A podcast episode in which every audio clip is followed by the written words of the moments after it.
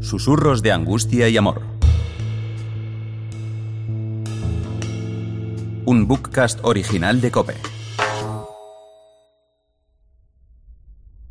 Octavo susurro. Ya no pido tu perdón.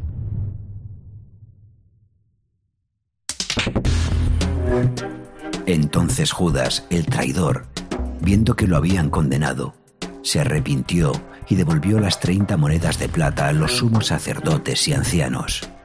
He pecado, entregando sangre inocente.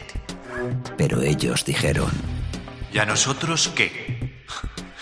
Allá tú. Él, arrojando las monedas de plata en el templo, se marchó y fue y se ahorcó.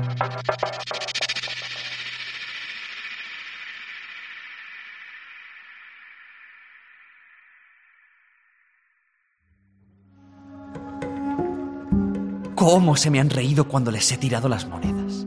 ¡Qué vacío me he sentido! Te he visto de lejos, cargado con la cruz. De verdad que no quería eso para ti. De verdad te lo digo, Jesús, mi Dios. Tengo miedo de esta soledad y angustia tan aterradora que siento.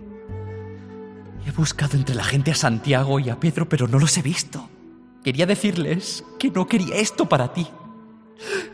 Que no sé qué me impulsó a hacerlo. Que siento una angustia aterradora. No los he visto. Pero sí he visto a tu madre, María, y a María Magdalena. Y no puedo describir lo que he sentido en ese instante. ¿Cómo tienen que estar los corazones de esa madre y de esa amiga? Si ya saben cómo ha sucedido todo, ¿qué pensarán de mí? No me atrevería a pedirte una caricia ni un abrazo, solo una mirada, pero estoy solo. Con esa soledad absoluta de quien se siente roto, sin consuelo, sin esperanza. Solo hay noche a mi alrededor y un silencio que me revienta los oídos. Estoy pensando que es mejor acabar con todo. Nunca más me aceptarán los demás por haber hecho lo que he hecho. Y los sacerdotes, esos traidores, embusteros y embaucadores, les di lo que querían sin saberlo. Y cuando quise evitarlo, ni me miraron. Soledad, noche, frío y silencio. No veo más. No siento más. No hay más.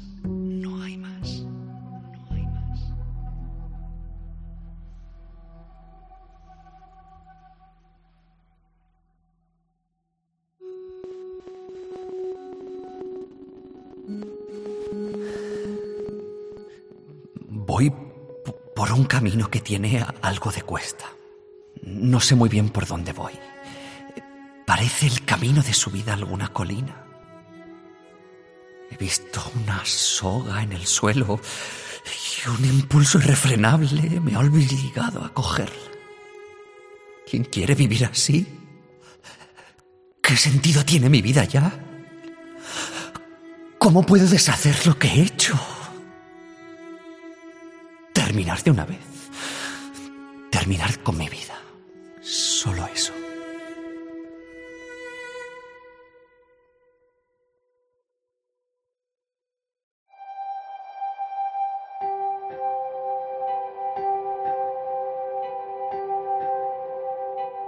¿Podré tener tu perdón, mi Dios, alguna vez? Te he visto perdonar tanto. Sin embargo, ahora, con la angustia que me llena, pienso que nunca podrá ser.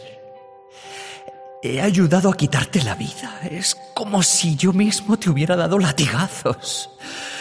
Te hubiera puesto bajo el peso del travesaño de la cruz y te clavara en ella. No solo te he quitado la vida, se la he quitado también a cuantos podrían haberse cruzado en tu camino. Y tú habrías seguido ayudando. No. No tengo derecho alguno a reclamar tu perdón ni tu misericordia. Estoy cansado. Siento la tentación de alejarme del camino y acurrucarme, como cuando estaba en el vientre de mi madre, y así esperar la muerte. ¿Quién quiere vivir así?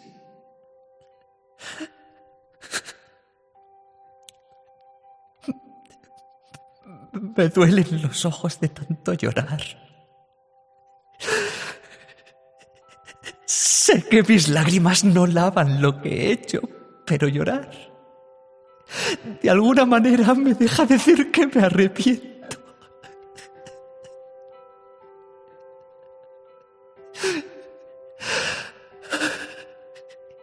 Y suspirar. Necesito suspirar para sentir el aire dentro de mí. Aunque sea frío y duela. Tu perdón. Quiero, necesito tu perdón.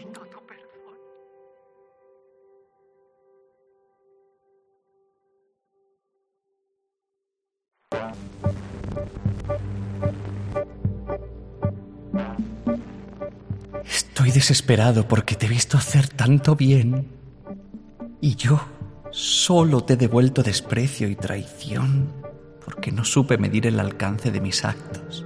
Tú perdonabas siempre, siempre, pero a mí... Déjame que te siga hablando, como si me escucharas. ¿Quién quiere vivir así?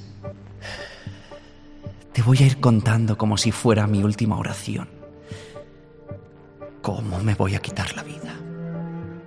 Estoy escondido en mi dolor, en mi angustia. Y desde ahí te busco en mi oración. Ya no tengo nada más que ofrecerte.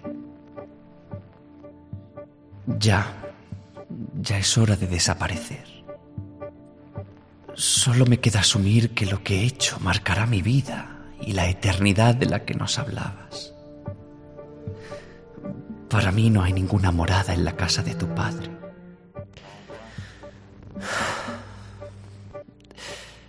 Veo un árbol en lo alto. Está seco como yo, pero todavía se ven fuertes sus ramas. Voy a hacer los nudos a la soga que encontré y la pasaré por la rama. Parece que todo está preparado. Al pie del árbol hay una pequeña roca que me servirá para lanzarme desde ella. Cuando salte ya no te hablaré, ni podré verte en la eternidad. He dejado de llorar. Me imagino que acepto mi desdichado destino. Ya no siento miedo, ni angustia, nada. Solo quiero acabar y tener paz. Aunque no sé qué paz puede haber si no estoy contigo. Soga rodea mi cuello. Es áspera. La estoy ajustando. Sigo pensando en tu perdón, aunque nunca llegará. Sigo llevando tu manto conmigo. No quiero soltarlo. Las pocas fuerzas que me quedan son para aferrarme a él. En mi locura siento que es como tenerte un poco cerca. Me lo voy a poner sobre el mío para creer que me sigues abrazando. Me despido de ti, mi Dios.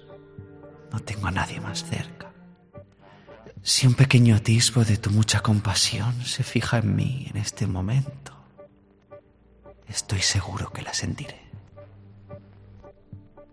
No, tu perdón ya no lo pido porque sé que tú realmente no perdonas. Nunca lo haces. Haces mucho más. Vas mucho más lejos. Tú no perdonas. Tú amas. Sin merecer tu amor. A Él me confío. Mi amigo. Mi Dios.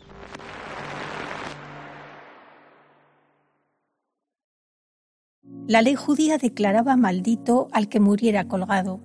Judas, que conocía la ley, eligió separarse de todo y de todos, aunque realmente no sabemos qué pasó. Judas se sentía abandonado hasta de sí mismo. Era consciente de lo que había hecho desde el momento en el que intentó devolver las 30 monedas de plata, deshacer el daño causado. Todos tenemos experiencia de haber roto de mil maneras diferentes la relación con Dios, pero nunca creemos haber llegado al límite de Judas. Judas es lo más de lo más en sentido negativo. Sin embargo, ¿acaso fue el comportamiento de Pedro mejor con Jesús? ¿Acaso el abandono de todos no fue traición? Dante, en la Divina Comedia, arrojó a Judas al lugar más profundo del círculo más bajo del infierno. Es el círculo que lleva el nombre de Judas, la Judeca, el infierno más profundo, el punto central de la tierra y del mundo. Esto se lee en el canto 34.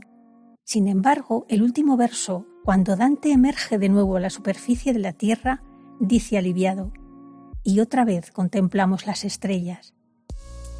¿Por qué negarle a Judas la posibilidad de contemplar de nuevo las estrellas? En Francia, en Vézelay, hay una iglesia que tiene una imagen del buen pastor llevando sobre sus hombros a Judas. ¿Hasta qué punto estamos dispuestos a aceptar que esto sea posible. La pista que nos dejó Santa Gertrudis, ¿por qué no tenerla en cuenta? Se trata de intentar ver a Judas desde la mirada de Dios y dejarnos sorprender al ver cómo cabemos todos sobre los hombros del buen pastor. ¿Tanto cuesta imaginar a Jesús y a Judas unidos en el abrazo de la resurrección? Jesús nunca dejó de ser amigo de Judas. No olvidemos que compartió con él la fiesta de la Pascua y el pan y el vino con el que finalizó la fiesta, y una miga de ese pan y una gota de ese vino, ¿no estuvieron presentes en el suspiro final de Judas? Después de todo, nadie tiene amor más grande que el que da la vida por los amigos. Susurros de Pasión y Ternura es un bookcast original de Cope. Producción ejecutiva y dirección, Antonio Rantia. Guión, Cristina Hinojés y Andoni Orrantia. Diseño sonoro, Jesús Agudíez. Diseño gráfico de las ilustraciones, Diana Villar. Con las voces de Cristina Hinojés, Roberto Pablo, Urbano Canal, Israel Remuiñán, María Ruiz y Paloma Serrano.